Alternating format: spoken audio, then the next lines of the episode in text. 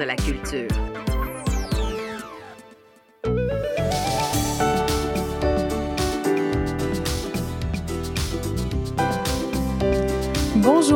Bienvenue à l'effet durable sur les ondes de CIBL 101.5, l'émission de la Maison du développement durable.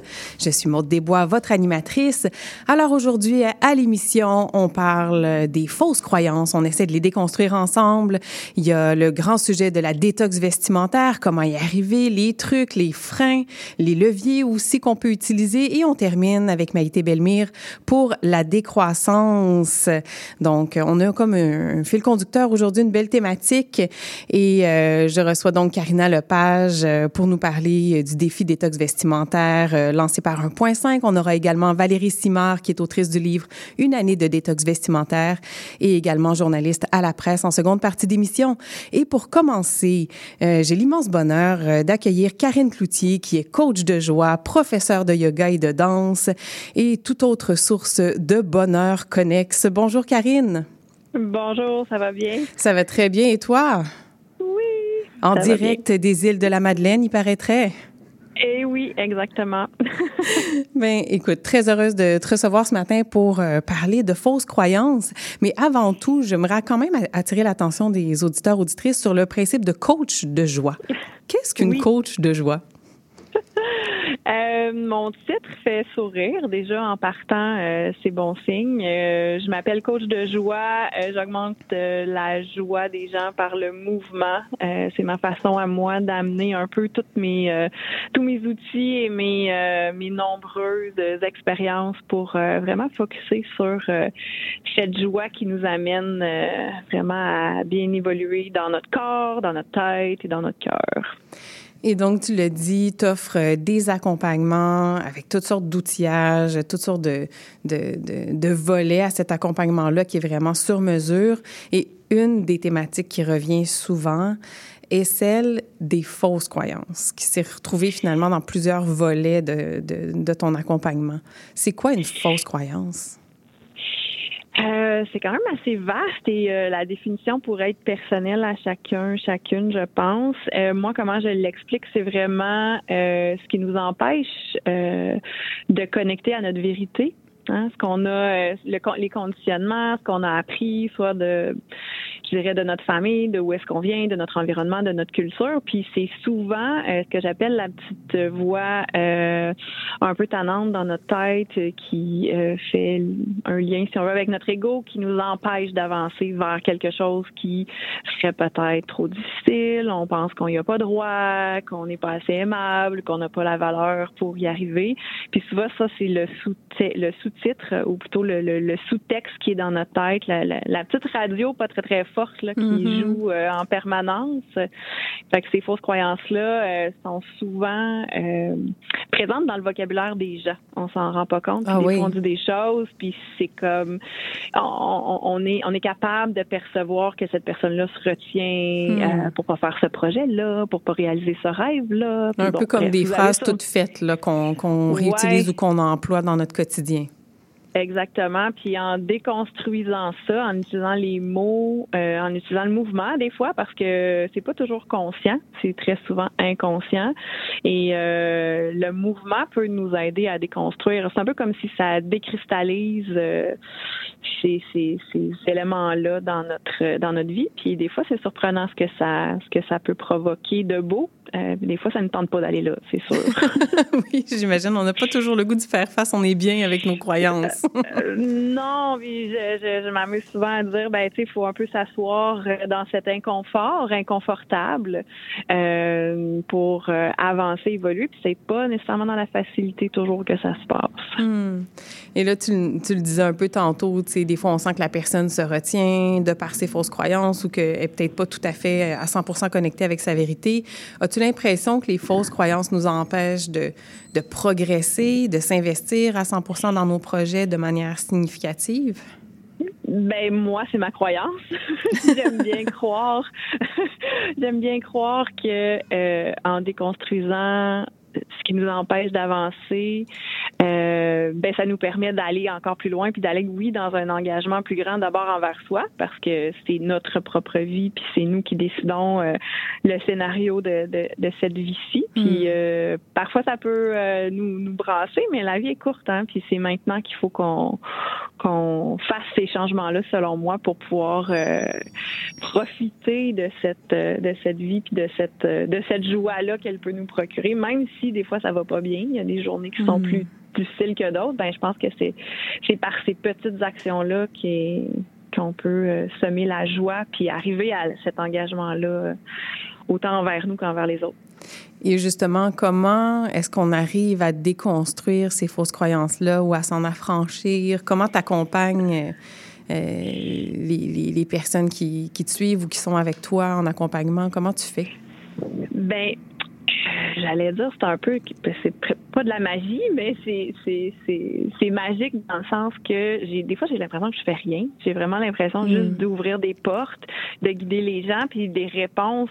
Puis ça c'est vraiment quelque chose que ma mère m'a toujours dit. Donc moi ça c'est mes croyances dans lesquelles j'ai vécu, mais mm-hmm. la réponse tu l'as à l'intérieur de toi. Donc, ça veut dire prendre le temps de t'asseoir, de, de, de, déposer, de, oui, peut-être méditer ou respirer. Il y a différents outils là, qui, qui existent, puis il n'y a pas juste une seule façon de faire, mais vraiment de, de, de s'observer, puis de prendre le temps euh, euh, de se déposer, d'en prendre conscience, d'en parler, mm. euh, parce que c'est ça, des fois, c'est souvent dans l'inconscient, puis il y en a qui, ça va être au niveau plus psychologique, émotif, physique, puis je pense que tous, les gens qui nous écoutent, ils en ont, sûrement des fausses croyances ou des, des, des, trucs qui popent dans votre tête. Là, oui, probablement. la liste, des fois, est longue, puis, puis des fois, c'est pas nécessairement si compliqué ou long à défaire, là, mais il y a différentes façons de d'en prendre conscience, d'écrire, euh, de le bouger. Moi, j'aime bien mm-hmm. ça, le bouger.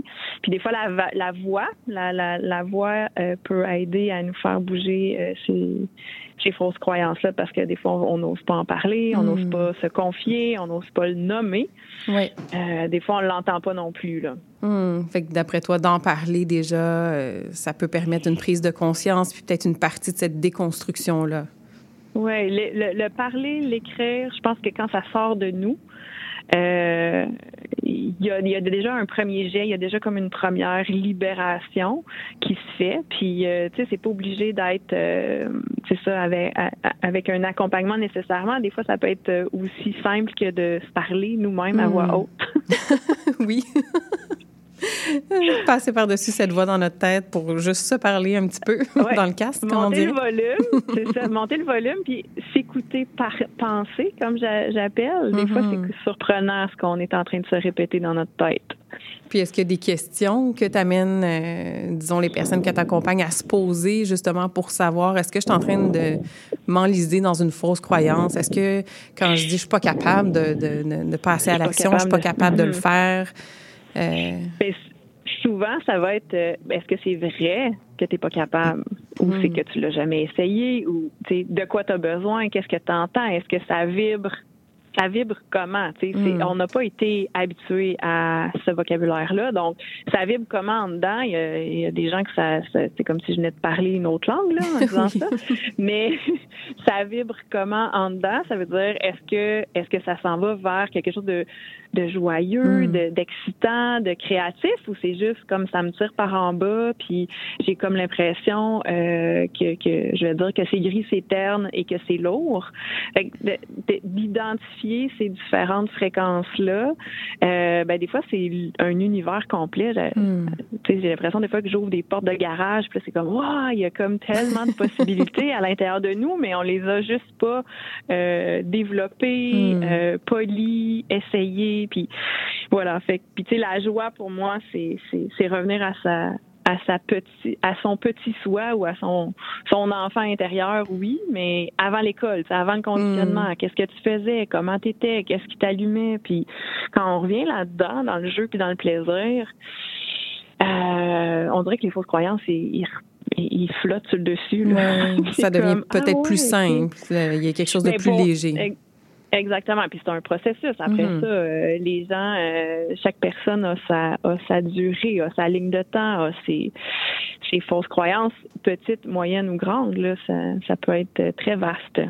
Et tu es aussi professeur de yoga, professeur de danse, pour ne nommer que ça. Tu as toujours plusieurs projets sur le feu. Tu t'engages aussi en tant qu'ambassadrice à Mission Milton. Euh, quelle importance ça a pour toi, le- cet engagement-là dans la communauté? Ben pour moi, c'est prioritaire dans le sens que depuis la création de Mission Milton en 2018, je suis euh, euh, très impliquée. euh, et pour moi, c'est très concret de ramasser des déchets, nettoyer les cours d'eau, de contribuer à euh, cet engagement-là pour la planète, euh, mais aussi pour les enfants, pour la suite. J'allais dire la suite du monde. Mhm. Euh, de faire quelque chose de concret comme ça, pour moi, euh, c'est tangible. Puis c'est une superbe communauté, un mouvement euh, qui, ça fait partie de ma vie. Puis ça, c'était vraiment aussi dans euh, mes propres fausses croyances, de dire euh, le bénévolat, euh, ça fait partie de moi, j'en ai besoin. Donc comment je peux euh, m'impliquer puis faire une différence. Donc euh, voilà, ça, ça, ça, ça vient euh, remplir cet Hmm. espace-là. Oui. Et est-ce que tu penses que euh, les gens, en déconstruisant une partie de leurs fausses croyances, c'est comme aujourd'hui, on va parler de détox vestimentaire, là, Oui. où on parle d'attachement à certaines choses dans nos Exact. vies. Est-ce que tu penses qu'en déconstruisant nos fausses croyances, on, on aurait plus d'empathie envers les autres, plus d'engagement aussi envers la planète, que cette conscience-là grandirait avec euh, la déconstruction Ben, de ces fausses croyances? Moi, j'aime croire que c'est possible parce que c'est vraiment comme si on change notre lunette. On met Mm. des lunettes différentes, on observe, on voit, on a une perspective différente sur ah non mais je peux pas faire ça, j'ai jamais fait ça. Ouais. Euh, le changement fait peur, comment je vais y Mm. arriver. Donc oui, il faut essayer de mettre le doigt sur ça pour arriver à tous ces changements-là euh, dans notre quotidien puis dans notre vie. Et ton meilleur conseil pour une personne qui aimerait apprendre à identifier les fausses croyances qui font partie de sa vie? De commencer par des plus petites choses et des choses qui sont très simples comme de s'écouter parler ou de dire ah non je serais pas capable de faire ça. Ah, est-ce que c'est vrai que je serais pas capable de faire ça? Et ça peut être aussi simple qu'une recette euh, que changer de trajet pour se rendre au travail. Peu importe des choses très très euh, qu'on va dire entre guillemets banales mais c'est Mm. comme ça qu'on identifie souligne et prend conscience Excellent. Merci pour ces euh, conseils judicieux, Karine. Euh, donc, euh, à partir d'aujourd'hui, j'invite tout le monde à essayer d'identifier au moins une, une fausse croyance dans sa vie, puis essayer de la déconstruire tranquillement avec douceur. Merci, Karine Cloutier, coach de joie, professeure de yoga et de danse. Au plaisir de te recevoir de nouveau. merci ça fait plaisir Une excellente journée à toi. bye Au revoir. Alors, on poursuit après euh, ces idées de fausses croyances et je crois que Karina Lepage pourra peut-être nous partager certaines fausses croyances véhiculées autour euh, de la détox vestimentaire ou en tout cas de ce que les gens en, en perçoivent. Tu es chef de contenu média, de, de médias sociaux et webmestre à 1.5. Bonjour, Karina. Oui, bonjour. Euh, donc, je le disais, on va parler du défi de détox vestimentaire. C'est la seconde édition qui commence euh, tout bientôt, donc le 1er mars, et c'est propulsé par 1.5. Pourquoi avoir créé ce défi-là à la base? Mais en fait, euh, d'abord, merci de m'accueillir. Je suis très contente d'être à l'effet durable. Euh, donc, pour revenir à ta question, euh, c'est sûr qu'on pense à l'industrie du textile et de l'habillement. C'est l'une des plus polluantes au monde. Hmm. On sait aujourd'hui, euh, la fast fashion a des impacts dévastateurs en termes de, de climat, environnement. Euh, il y a des impacts sociaux aussi euh, non négligeables. Euh, donc, c'est sûr qu'il y a cet aspect-là quand on parle de, de, de- de ce que crée le défi. Hmm. Mais là aussi, on s'est beaucoup intéressé aussi à l'intention d'aider les gens à, à mieux comprendre et repenser leur consommation. Parce que, tu sais, souvent, on va se poser la question, on, on va magasiner, on vient avec plein de vêtements, puis on se dit, pourquoi j'ai acheté tout ce linge-là que Mhm. je ne porte pas? Ou à la limite, on n'arrive même pas à se poser la question parce que ça fait partie de nos habitudes oui, de vie. Oui, exactement. Mm. Puis on est un peu pogné avec ça de pourquoi on surconsomme, Mm. pourquoi on, con- qu'est-ce qui nous pousse à, à consommer autant? Euh, donc l'idée du défi, c'est vraiment de ramener le sens euh, dans tout ça, puis de, de revenir à nos besoins en lien euh, avec nos vêtements. là. On s'entend, euh, les vêtements, on- ça fait partie aussi de notre identité. Hmm. Euh, c'est une façon pour nous de, de se représenter aux, aux autres, de, de montrer qui on est. Puis, euh, avec le défi, on cherche à un peu concilier cette partie de, de nous mm-hmm. avec un peu l'urgence qu'il y a de, réduire notre consommation de vêtements. Et là, euh, la première édition, moi, je suis curieuse de savoir mm-hmm. comment ça s'est déroulé. Moi, je l'ai vécu d'un œil extérieur, mais il y a beaucoup d'échanges qui se créent dans, dans, cette communauté-là. Comment ça s'est passé, cette première euh, version? Ça s'est très bien passé. En fait, la première édition, elle a connu vraiment un fort engouement. dès la première semaine, je crois qu'on a déjà 1000 abonnés, 1000 membres dans notre groupe Facebook. Fait qu'on on voyait le, le, besoin, justement. Mm. Donc, je crois que quand on repense à la première édition, euh, on a vu qu'il y avait vraiment un, désir de mieux comprendre puis un peu s'affranchir de cette euh, de l'emprise qu'on a de que les vêtements ont sur nous un peu de, mm. toujours acheter euh, donc ça a, ça a généré de belles conversations un, beau des belles participations de, de la communauté puis on a aussi été beaucoup parlé de nous dans les médias. Mm-hmm. on a été un peu brandé comme un défi sans achat de vêtements. OK. ça fait jaser pas mal. Puis euh, c'est sûr que nous, euh, c'est pas notre intention euh, à la base. c'est sûr que nous, on est plus un, défi qui va parler en général de, d'entamer une réflexion. En mm-hmm. fait, c'est vraiment ça le, but du défi, c'est d'entamer une réflexion par rapport à, à, notre consommation de vêtements, puis voir comment on peut moins consommer et mieux consommer aussi. Oui. C'est pas Mm-hmm. Oui, tout ça, tout ça ensemble. Et ça a été quoi les conclusions marquantes de la première édition? Est-ce qu'il y a comme des faits saillants qui sont ressortis de par les conversations justement sur ce groupe Facebook ou mm-hmm. d'autres éléments qui, seraient, qui auraient surgi là, pendant le défi? Bien, en fait, ce qu'on a trouvé vraiment intéressant, c'est le fait que ce soit très euh, bidirectionnel. Il y a eu un sentiment de mm. communauté qui s'est créé, puis on a remarqué que c'est ça, en fait, qui faisait en sorte que les gens passer à l'action climatique, hmm. passer, euh, puis c'est vraiment la particularité. Les gens, on, a réussi à créer avec eux un, safe space hmm. où ils peuvent s'ouvrir puis dire, hey, aujourd'hui, euh, tu sais, j'ai fait une rechute, par exemple, j'ai racheté quelque chose, euh, puis finalement, j'en avais pas besoin.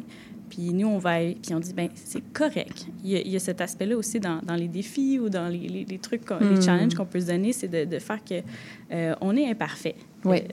on s'entend, puis c'est correct. L'idée, c'est tant qu'on veut changer, les gens qui sont dans le défi veulent changer leurs habitudes, ils veulent mieux comprendre comment, euh, par exemple, euh, repriser les vêtements avant de jeter, ou mm-hmm. comment upcycler des vêtements avant de s'en débarrasser, comment euh, styler leur garde-robe avec des différents morceaux qu'ils n'auraient jamais imaginé styler d'une certaine façon. Oui. donc, toute cette optique-là, c'est très motivant de voir que les gens se permettent d'être vulnérables, mm. puis de dire, ah, ben regarde, aujourd'hui, ben je me suis pas trouvé trop hot. Là, finalement, j'ai acheté, puis sans penser, puis je me suis laissée influencer par la pub, par exemple.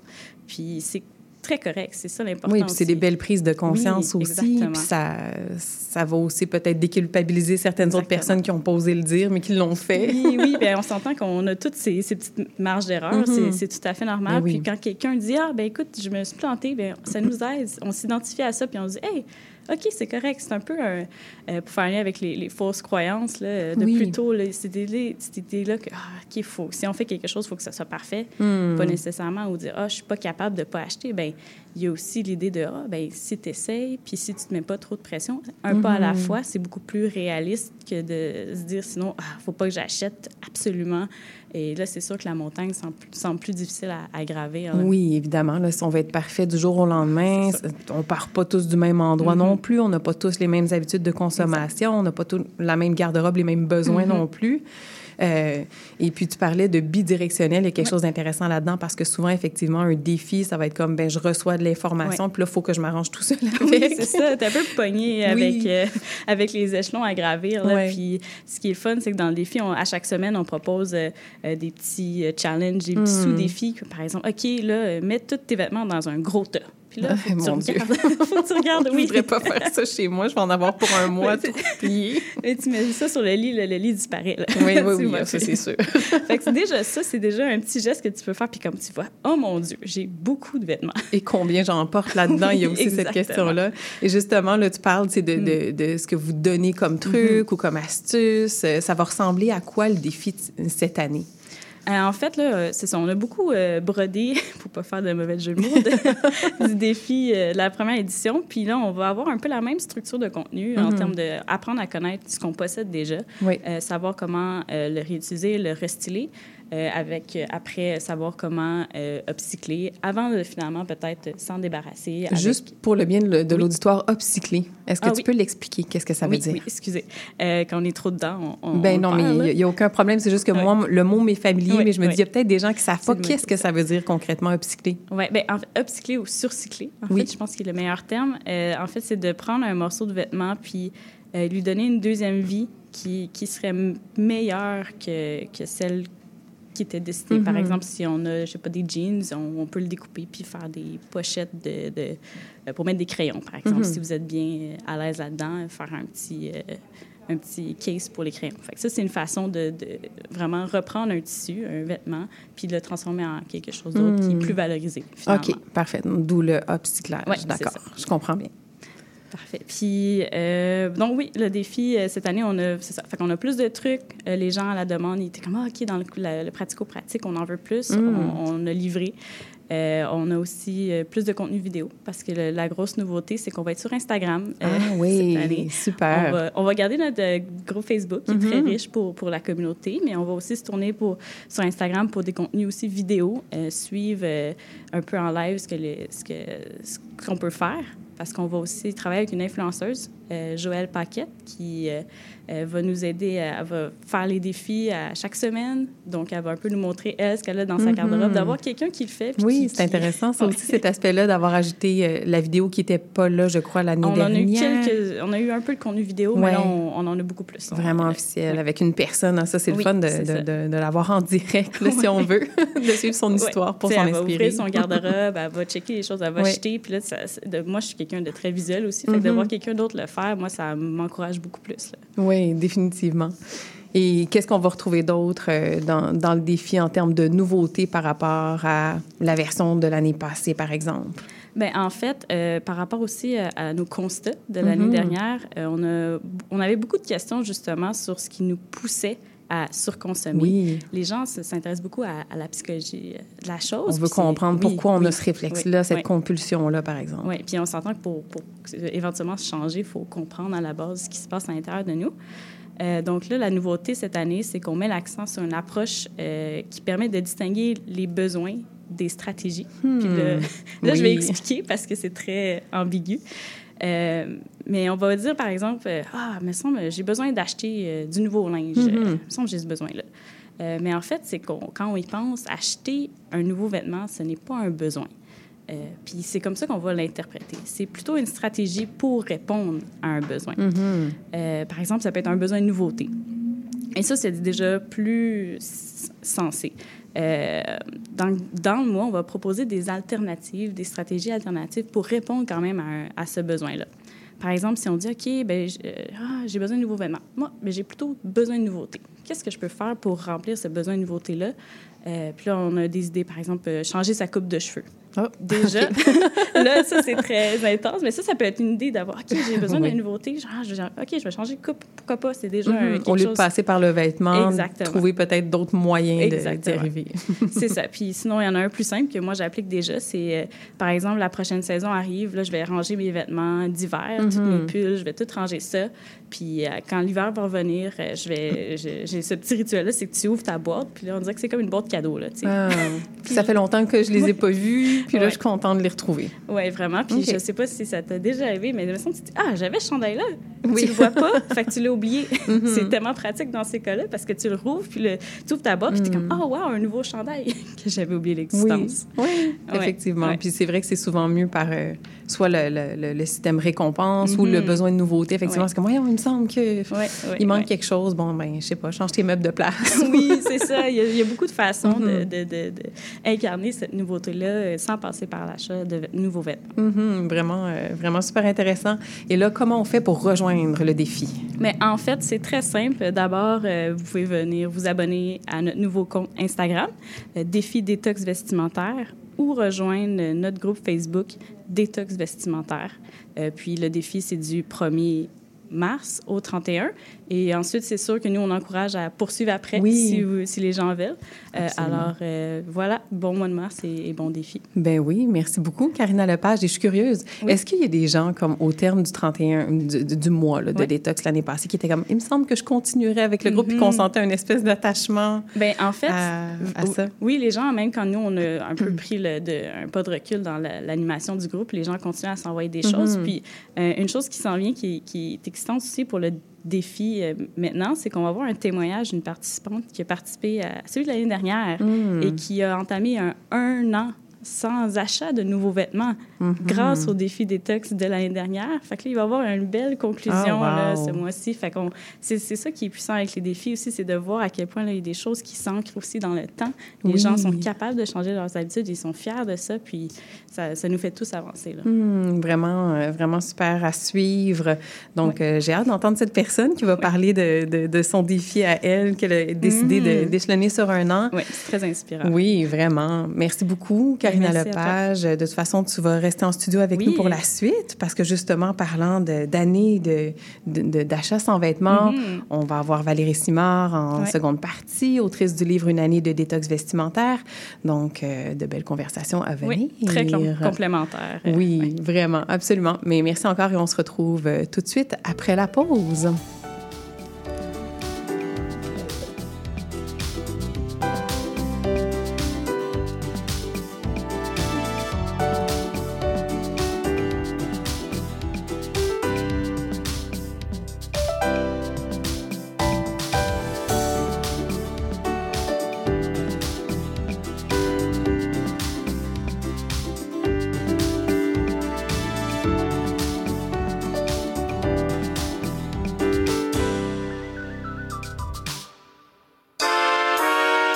Vous cherchez une activité ludique et rassembleuse?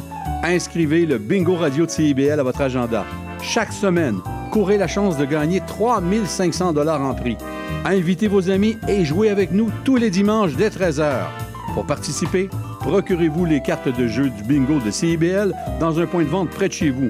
Pour trouver des lieux, visitez notre site web au cibl1015.com sous l'onglet Bingo Radio de CIBL. À dimanche prochain et bonne chance! Depuis plus de 30 ans, le journal mensuel Écho Montréal est le fier porte-parole de l'actualité politique, économique, sociale et culturelle au cœur de Montréal. Distribué gratuitement et rejoignant 200 000 lecteurs, Écho Montréal est aussi un véhicule publicitaire polyvalent en répondant efficacement aux besoins de différents annonceurs, comme dans l'immobilier ou tout simplement pour y afficher avis public ou services professionnels. À lire ce mois-ci dans Éco Montréal. Montréal à la croisée des chemins. Pain, vin et fantaisie. Le triomphalisme trumpiste. Immobilier, bilan 2023, perspective 2024. Pour en savoir plus, nous vous invitons à visiter notre plateforme numérique à écomontréal.com ou à composer le 514-844-2133. 514-844-2133. Il y a une maudite. Tu viens-tu te foncer dans le porte-patio, Gaëtan? Mais non. Voyons, je t'ai vu. C'est mon émission, vous commencez. Voyons donc, Gaëtan, c'est un annonce, c'est le mercredi 10... Ben... Les Trois Moustiquaires, votre fenêtre embrouillée sur l'actualité. Mercredi 17h à CIBL. Un bail, euh, je peux-tu changer ça? Et cette photo, est-ce que je peux la mettre sur mes réseaux? Puis le casier judiciaire, c'est-tu pour la vie? Chez Éthique à loi, on sait que la loi, c'est pas facile à comprendre. Des nuances, il y en a, mais des réponses à tes questions, il y en a beaucoup aussi. Avec Angle droit, on vous aide à y voir plus clair. Il est temps d'arrêter de tourner les coins ronds parce que vos droits sont importants. On se donne donc rendez-vous tous les mardis de 11h à 11h30 sur CBL 101.5. Parce que savoir, c'est pouvoir. CIBL.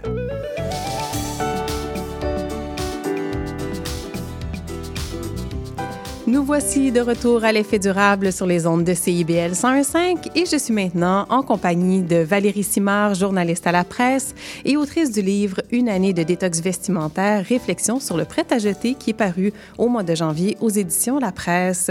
Bonjour Valérie. Bonjour Maud.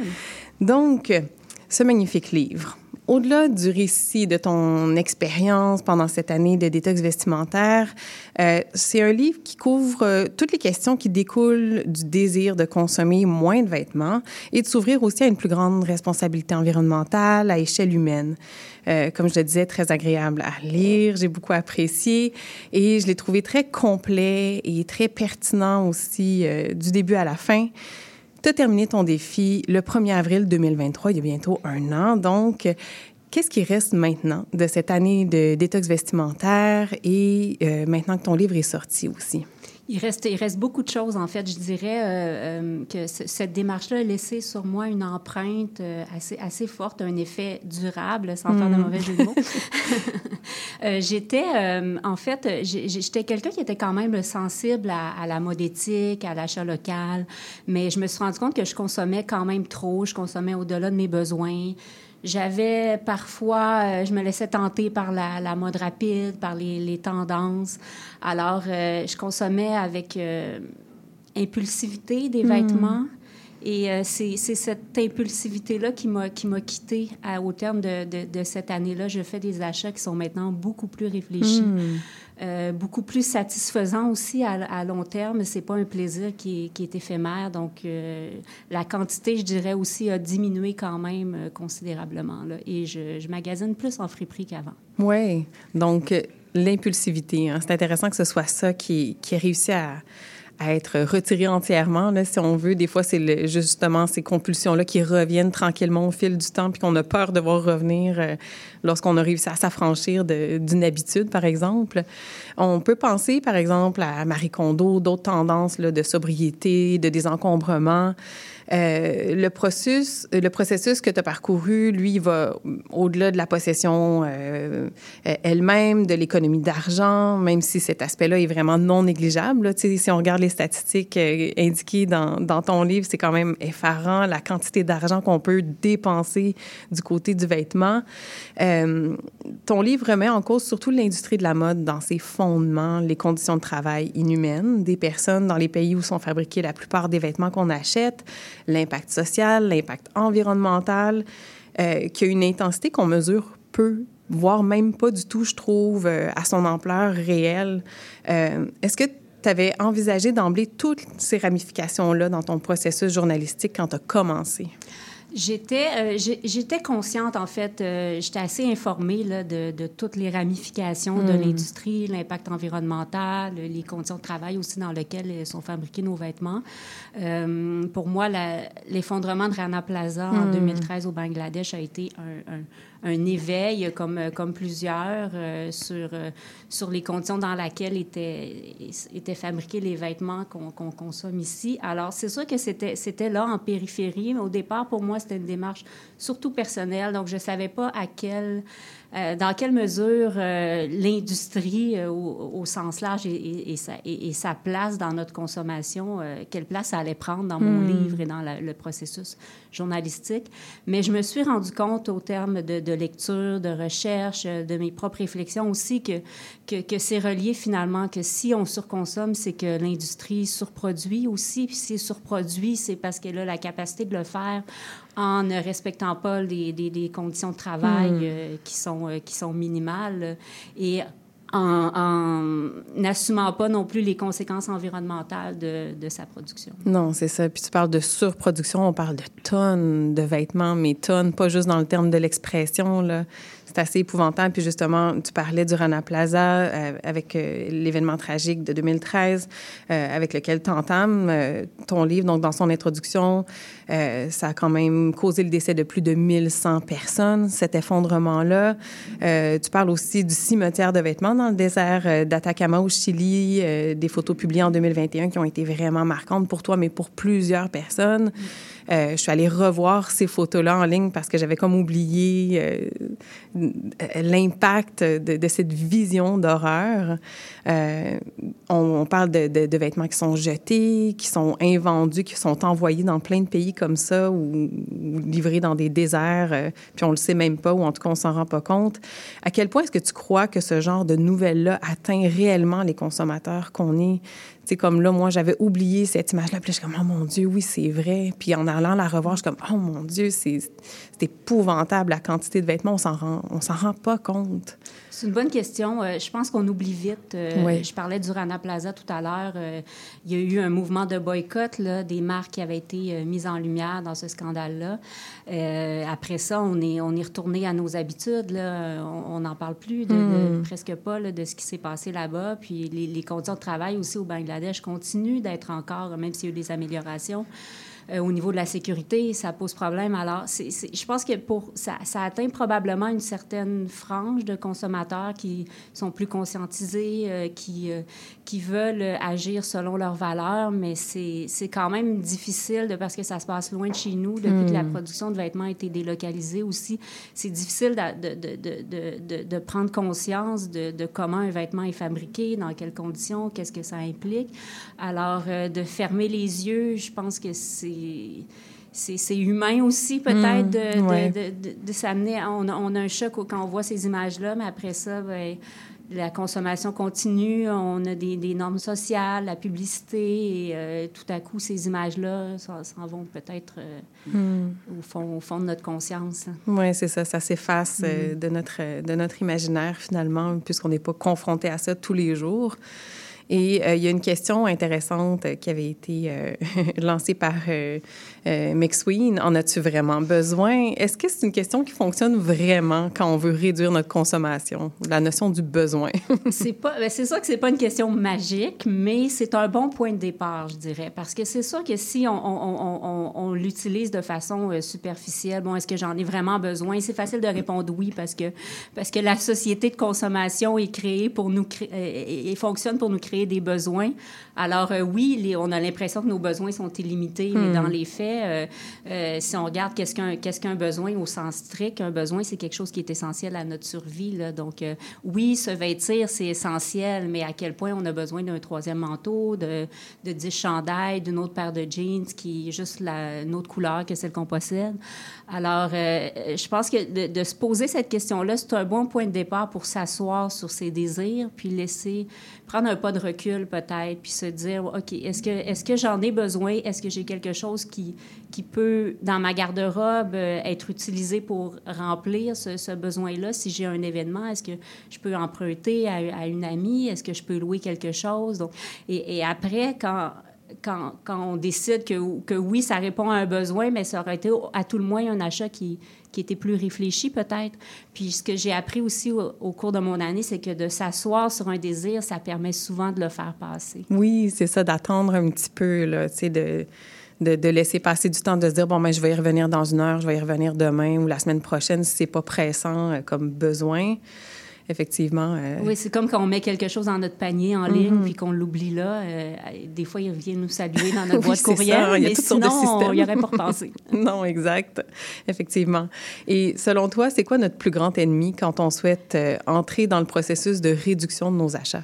Hmm. Il y a plusieurs ennemis, en fait. Je pense que notre, notre, cerveau en est un. Euh, la façon dont, dont le, le, le, cerveau fonctionne et le, circuit de la récompense, la hmm. dopamine, qui, on, est un peu accro à ça, ce que la, la, consommation nous procure comme sentiment de plaisir éphémère. Donc, euh, il faut, faut être conscient de ça puis aller à l'encontre de ça. Mais il y a aussi plein d'influences externes aussi qui s'ajoutent, qui s'ajoutent euh, à, à, nos désirs, la publicité, hmm. les infolettres, les réseaux sociaux, les normes sociales aussi ce qu'on voit, ce qu'on voit sur la rue comme tendance. Donc, c'est vraiment difficile, même si on, on, se coupe, on se coupe des infolettres, des réseaux sociaux. Il y a quand même sur la rue des gens à la mode qui, qui se mm-hmm. déplacent puis qui nous créent des envies aussi dans les vitrines de magasins. Donc, les, mm. les, tentations sont quand même, euh, sont quand même grandes. Là. Mais, euh, ouais, c'est ça. Donc, euh, il faut, faut être à l'affût constamment, je pense. Et, de développer cette conscience-là, cette hyper-conscience de qu'est-ce qui, qu'est-ce qui fait que tout d'un coup, là, je, vais, je vais jeter un coup d'œil dans, la, dans la vitrine. Qu'est-ce qui va me... Ah, j'ai comme le goût d'entrer. Pourquoi? De, de, de, se questionner sur, nos, mm. sur nos envies, puis pourquoi on ressent, on ressent ça, finalement. Mm-hmm. Oui. Et là, euh, tu parlais du circuit de récompense. Il y a la psychologue Geneviève Beaulieu-Pelletier, avec qui tu t'es entretenue dans le cadre de, l'écriture de ton livre, euh, qui parle du circuit de la récompense. Tu cites aussi les notions de besoin d'appartenance sociale, d'autonomie et de compétence qui entrent en ligne de compte. En quoi euh, ces besoins-là et le circuit de la récompense interfèrent dans notre consommation? Mm Bien, les, be les, besoins, en fait, c'est que ça peut... la consommation peut servir de mode de compensation lorsque ces besoins-là fondamentaux euh, ne sont pas euh, satisfaits. Hmm. Donc, on peut avoir l'impression que si, euh, si, par exemple, on a une semaine au travail, on n'a pas eu le sentiment d'avoir été autonome, d'avoir eu le contrôle sur ce qu'on fait, hmm. que, que, notre, nos tâches avaient, avaient une, une signification le vendredi, on va magasiner, puis tout à coup, on se sent mieux. Hmm. Mais c'est sûr que c'est éphémère. C'est pas, euh, pas une façon de, de compenser pour euh, ces besoins-là qui sont non satisfaits. Et pourquoi on se sent mieux, c'est que c'est le circuit de la récompense qui, qui entre en ligne de compte. C'est la même, la même chose que quand on euh, qu'on joue en ligne ou qu'on prend de l'alcool. Ou pour certaines personnes vont répondre à différents stimuli de hmm. différentes façons, mais pour d'autres, c'est la consommation. Alors, quand on achète quelque chose, on passe à la caisse, il y a, la dopamine qui est sécrétée dans notre cerveau, euh, mm. qui est un, sentiment d'euphorie temporaire, mais euh, qu'on va, qu'on va constamment rechercher à, reproduire. Mm-hmm. Mais oui, Karina Lepage en parlait tout à l'heure, justement, de, de, la stratégie derrière, le besoin réel. Puis ça revient à, revenir s'asseoir justement dans ce besoin-là. Est-ce que c'est vraiment un besoin? Est-ce que c'est un besoin fondamental? Est-ce que ça répond à, un besoin de survie à la limite, là, tu sais? de, de, se ramener à ça encore une fois? Abordes le rôle des influenceuses. on parlait des gens qu'on voit passer sur la rue, qu'on trouve bien swell et dont on aime le look. Euh, je peux pas vraiment passer ça sous silence, le rôle des influenceuses, parce que je trouve que leur présence sur les médias sociaux contribue vraiment énormément à la normalisation de l'achat compulsif, de la nouveauté incessante, sans compter qu'elles reçoivent elles-mêmes, évidemment, de par leur rôle, beaucoup de vêtements et d'accessoires. C'est un mode de vie qui représente même un idéal à atteindre pour beaucoup de femmes et de jeunes femmes, de jeunes filles. Est-ce que tu vois que ce métier-là pourrait éventuellement euh, euh, se transformer en quelque chose de plus positif ou qui prendrait des valeurs différentes, euh, qui vont plus dans le sens justement de la, décroissance ou d'une vision autre de la consommation? Je, l'espère, mais, mais les influenceurs euh, en, ce moment sont, sont, des, sont des rouages de l'industrie du marketing et de la publicité aussi. Donc, ce qui leur permet d'exercer leur métier et d'en vivre, c'est euh, c'est parce qu'ils reçoivent, ils, reçoivent des, des, des, cadeaux et ils sont aussi hmm. rémunérés pour les publications qu'ils font sur les réseaux sociaux. Alors, euh, de, de s'affranchir de ça, pour eux, ils doivent trouver une, une, autre source de revenus. Hmm. Mais il y a déjà quand même, il y a quand même un petit mouvement qui, qui qui c'est sûr qui n'est pas dominant, euh, mais de, de, de, gens qui prônent une mode, en tout cas plus une consommation plus durable, plus hmm. responsable, qui, qui montrent comment réagencer des vêtements qu'on a dans notre garde-robe, qui, qui, au lieu de faire des, des hauls de Shein, ils vont en friperie puis ils montrent qu'est-ce, que, qu'est-ce, qui est possible de, de trouver. Mais euh, tant que tant qu'il n'y aura pas une réglementation peut-être de, de, de l'industrie de la publicité, qui est hmm. des, discussions qui sont en cours en, en ce moment sur euh, comment on peut mieux encadrer la, la publicité euh, euh, par rapport à des produits qui sont plus dommageables pour l'environnement. Hmm.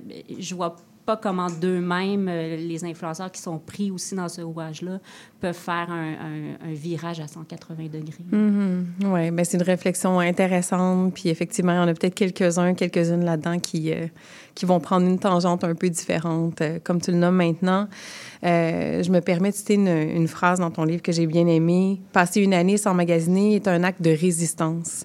C'est refuser de jouer le rôle que la société de consommation nous a assigné. C'est quoi ton meilleur conseil pour celles et ceux qui voudraient se lancer dans un défi comme ça d'un an?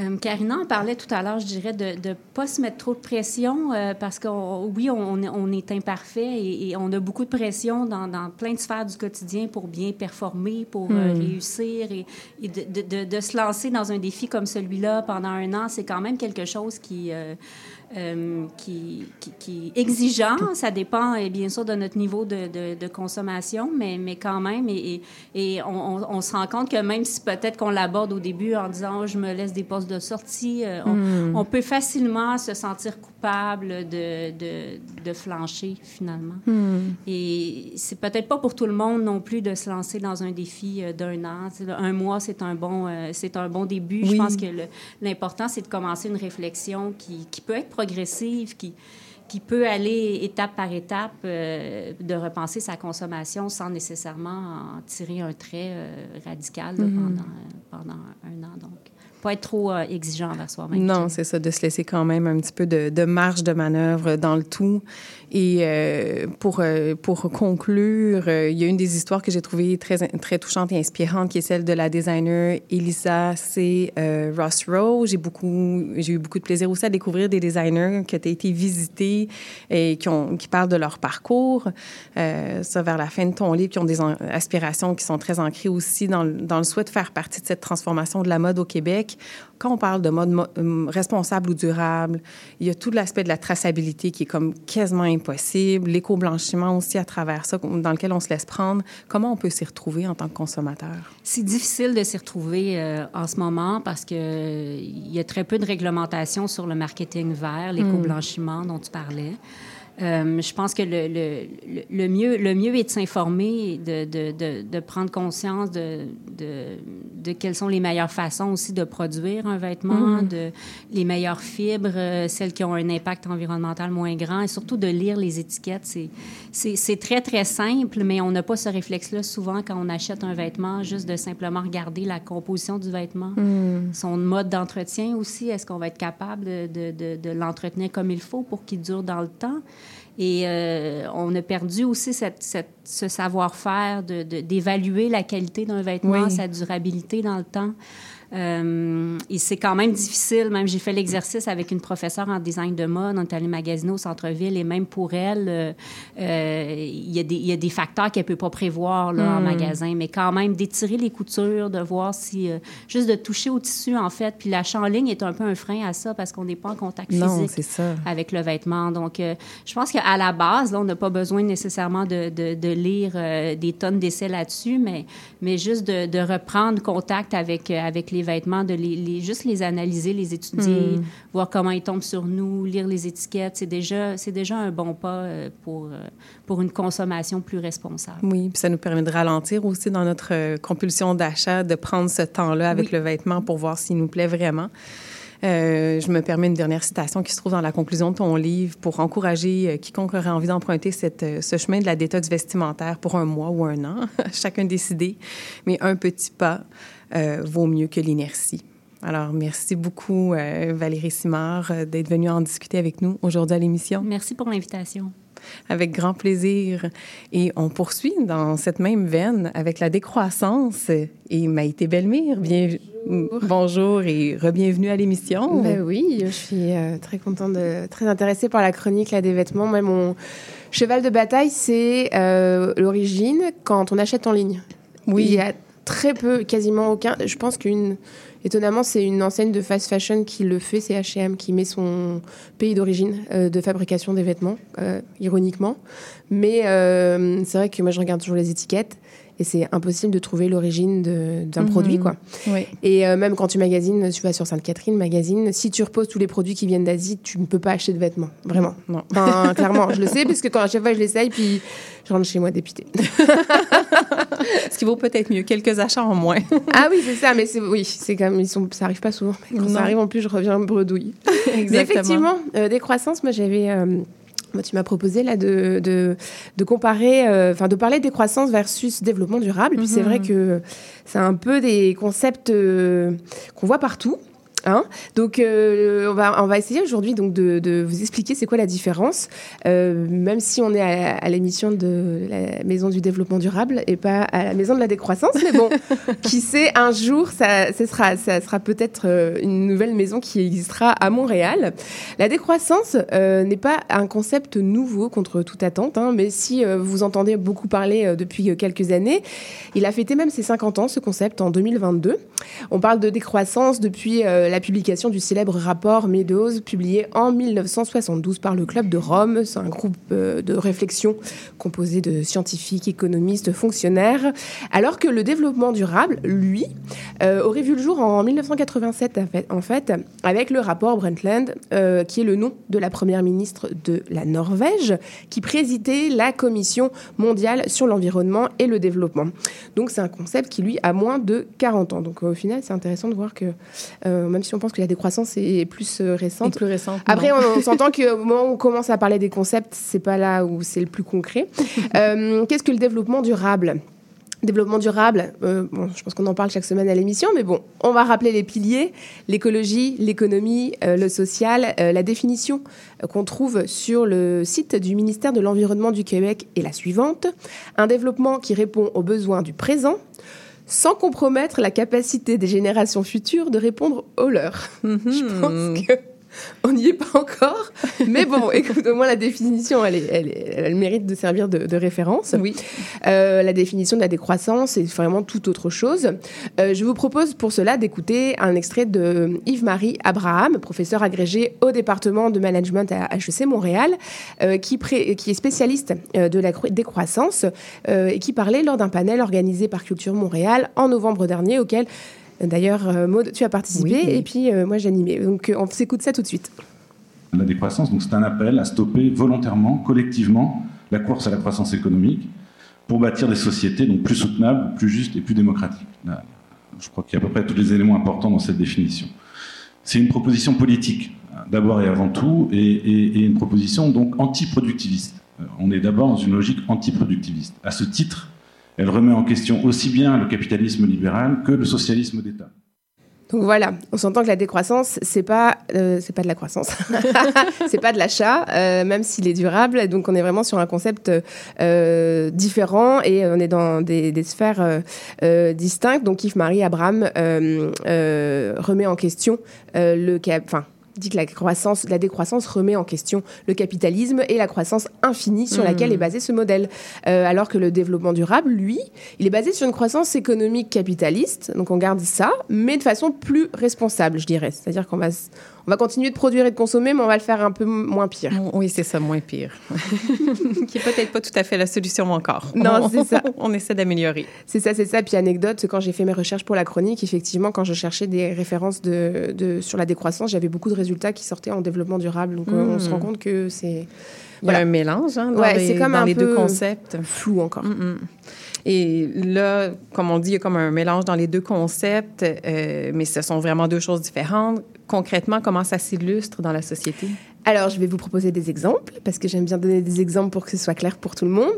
On va rebondir sur euh, euh, bah, le début de l'émission et puis parler un peu de, de la mode, enfin en tout cas la dernière, euh, la dernière entrevue. Euh, on va trouver des entreprises de prêt-à-porter qui améliorent leurs pratiques, comme par exemple utiliser des matières durables, euh, où on va privilégier par exemple le coton à la place des matières synthétiques, ceux qui se recyclent mieux et dont l'empreinte euh, peut être moins, euh, l'empreinte carbone peut être moins élevée. On peut aussi, dans le développement durable, quand on est dans une entreprise de prêt-à-porter, veiller aux conditions de production également. Est-ce que le coton utilisé est produit dans, euh, des cultures durables? Est-il bio? Euh, Quelles sont les conditions de travail des personnes qui le cultivent? Qui le récoltent plutôt. Euh, on pourrait également, euh, toujours dans une démarche du développement durable, se questionner sur l'acheminement des produits et leur emballage. Ça, on en parle souvent. Est-ce que les produits sont livrés en magasin dans les véhicules électriques? Est-ce que les vêtements sont suremballés, euh, ce qui va générer beaucoup de déchets? Ou encore sont-ils emballés dans du plastique au lieu de papier? Voilà, donc c'est un peu l'ensemble de ces, de ces questions de- desquelles relève le développement durable. Tandis que si on applique le principe de décroissance à la mode, les questions vont être complètement différentes. Euh, globalement, on va chercher à ne pas acheter. À En ne fait, pas produire. voilà, pas produire, pas acheter. On va valoriser ce qui existe déjà, ce que l'on possède ou non. On va privilégier la réutilisation, se satisfaire de ce qu'on a plutôt que de surconsommer, qu'on parlait tantôt de, justement du, du besoin euh, de compenser euh, par l'achat. On va privilégier le prêt aussi, ou éventuellement l'achat de vêtements de seconde main. Et encore que là, le marché de l'occasion entretient le principe capitaliste de l'achat et donc de la création d'économies, puis de- de- d'entretenir ce besoin, alors que la décroissance va justement chercher à éviter ce Mhm. schéma-là. Euh, Il y a des marchés... euh, comment dans certains pays où le, le secondement est tellement devenu grand qu'ils sont accusés clairement de, d'entretenir les habitudes de surconsommation des gens. Donc au final, quand on se déculpabilise d'acheter du secondement, donc on continue d'acheter. Hmm. euh, donc bon, on tourne un oui, peu en on, rond. on revient dans ce, dans ce circuit-là. Exactement. Effectivement. Et, oui. Pardon, j'allais, par- j'allais te laisser terminer sur les plateformes de, de- de vente d'occasion, mais tu l'avais Oui. déjà nommé, donc, euh, qui sont accusés de, d'alimenter ça, de continuer Oui, dans cette voie-là de consommation, même si c'est du second main. Et même dans le second main, on- les friperies n'arrivent plus à fournir en termes d'espace, là, on, on va se le rappeler. Et euh, donc, dans quelle autre sphère est-ce que ça peut s'appliquer? Alors, je pense que ça peut s'appliquer à pas mal toutes les sphères, la décroissance. Euh, mais je vais en prendre une dont on parle énormément depuis quelque temps, le transport. Je vais essayer de ne pas pro- prononcer le nom de, de l'u- de la future usine en construction. Oui, ça. Euh, le gouvernement de la CAQ milite, j'ai volontairement choisi mes mots, pour la décarbonisation du Québec par la transformation du parc automobile en Mhm. voitures électriques. C'est très mignon, hein, sur le papier. Euh, on sait que le transport routier représente 34% des émissions totales de gaz à effet de, serre au Québec. Et l'ensemble des transports, euh, quant à eux, représente 43% de ces GES. Donc, euh, c'est vraiment énorme. Évidemment, passer au tout électrique va considérablement réduire ces chiffres impressionnants. Ici, on est dans une stratégie de développement durable. Développer une économie basée sur la fabrication de batteries électriques pour fabriquer ensuite des voitures moins polluantes. En théorie, ça semble parfait, mais malheureusement, il y a de nombreux effets secondaires, et si je peux les, si je peux les appeler comme ça, on va dire. D'abord, le changement des comportements. Tant qu'on continue d'utiliser l'auto, on ne change pas les habitudes des gens. De plus, on ne réduit pas les problèmes de congestion sur les routes, ni les enjeux d'urbanisme de nos villes construites pour le tout voiture. Donc, euh, c'est comme vraiment méta, là, comme préoccupation. Autre point, les milliards de fonds publics investis dans des usines de fabrication de batteries électriques sont des fonds publics qu'on ne pourra pas utiliser pour développer des réseaux de transport collectif, par exemple, qui, eux, contribu- contribueraient à modifier les transports, euh, les comportements, justement. Et bien sûr, la course aux minéraux critiques, c'est-à-dire le cuivre, le lithium, le phosphate, fait des ravages sur notre planète. Pollution, épuisement des ressources, destru- euh, destruction de la biodiversité. Les scientifiques qui ont fait des simulations disent que si la tendance se maintient, on pourrait épuiser les ressources mondiales de cuivre d'ici 2050. Donc c'est vraiment dans pas longtemps. Donc voilà, donc on est un peu loin quand même du principe de sans compromettre la capacité des générations futures qu'on avait dans la définition du début. Voilà, donc la décroissance appliquée au transport serait de réduire le nombre de véhicules sur les routes en réduisant la fabrication des autos. Cela voudrait dire aussi ne pas posséder de véhicules euh, ou de favoriser le partage des véhicules existants, comme c'est le cas avec Communauto par exemple. Ce serait également le, de privilégier les transports collectifs plutôt qu'individuels. Dans ce cas-ci, euh, on mutualise les moyens de transport disponibles plutôt que de stimuler une croissance économique autour de la production, l'acquisition, l'entretien de véhicules et évidemment la consommation d'énergie fossile ou électrique. Voilà donc euh, pour les exemples. Mais oui, puis la décroissance, donc c'est un concept vaste. Là, on a un petit 15 secondes. Je voulais la dernière question. Est-ce qu'on peut fonctionner dans ce modèle-là dans notre société? Ben, ça a un, un gros enjeu de remettre en question la, la- sur quoi est basée notre Mm. société, c'est-à-dire le, le système capitaliste. Euh, et puis tant qu'on utilisera euh, des indicateurs comme le PIB, le produit intérieur brut, pour euh, calculer la santé d'un pays, ben, on n'arrivera pas à le mettre en place. Mais Mm. euh, à un moment donné, il va falloir, je pense, s'essayer. Oui, on n'aura peut-être pas le choix de, de se rendre jusque-là. Merci beaucoup, Maïté. Belmire, d'avoir parlé de décroissance avec nous. C'est vraiment un concept intéressant et qu'on peut déjà appliquer dans nos vies, à tout le moins, euh, dans différentes sphères, qui, même si notre société, elle, ne sera peut-être pas tout de suite basée sur ce principe-là. Mais peut-être un jour, euh, vaut, vaut mieux rêver. Euh, donc, la semaine prochaine, nous faisons relâche le mardi 5 mars. Et oui, on prend des congés parfois. Et nous serons de retour le mardi 12 mars, encore une fois avec toi, Maïté. Oui. Tu vas être de retour avec nous. Ce sera un grand plaisir de t'avoir au micro.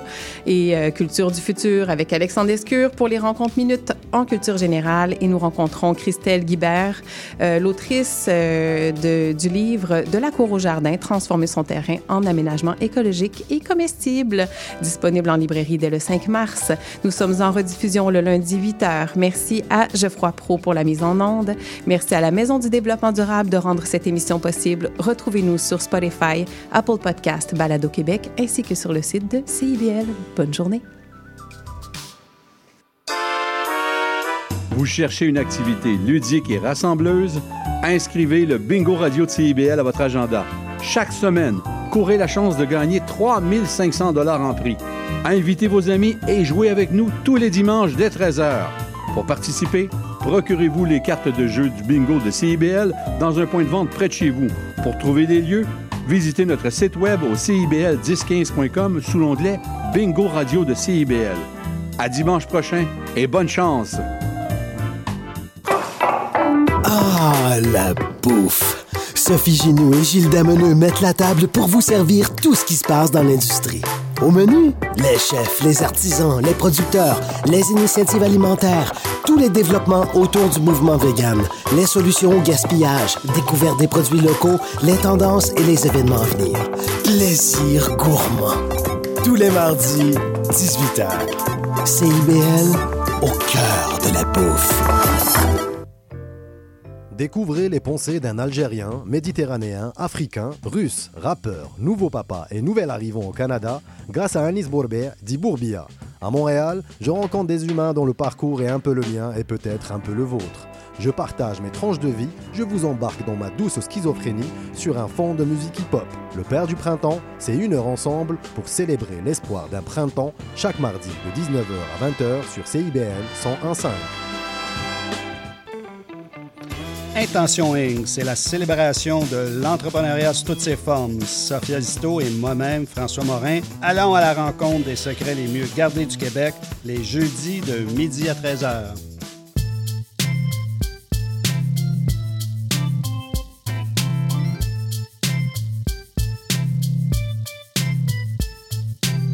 CIBL 101.5 Montréal. Vivre Montréal. la radio communautaire, parce que les gens se sentent impliqués, là, comme une espèce de longueur d'onde. CIBL, au cœur de la vie citoyenne.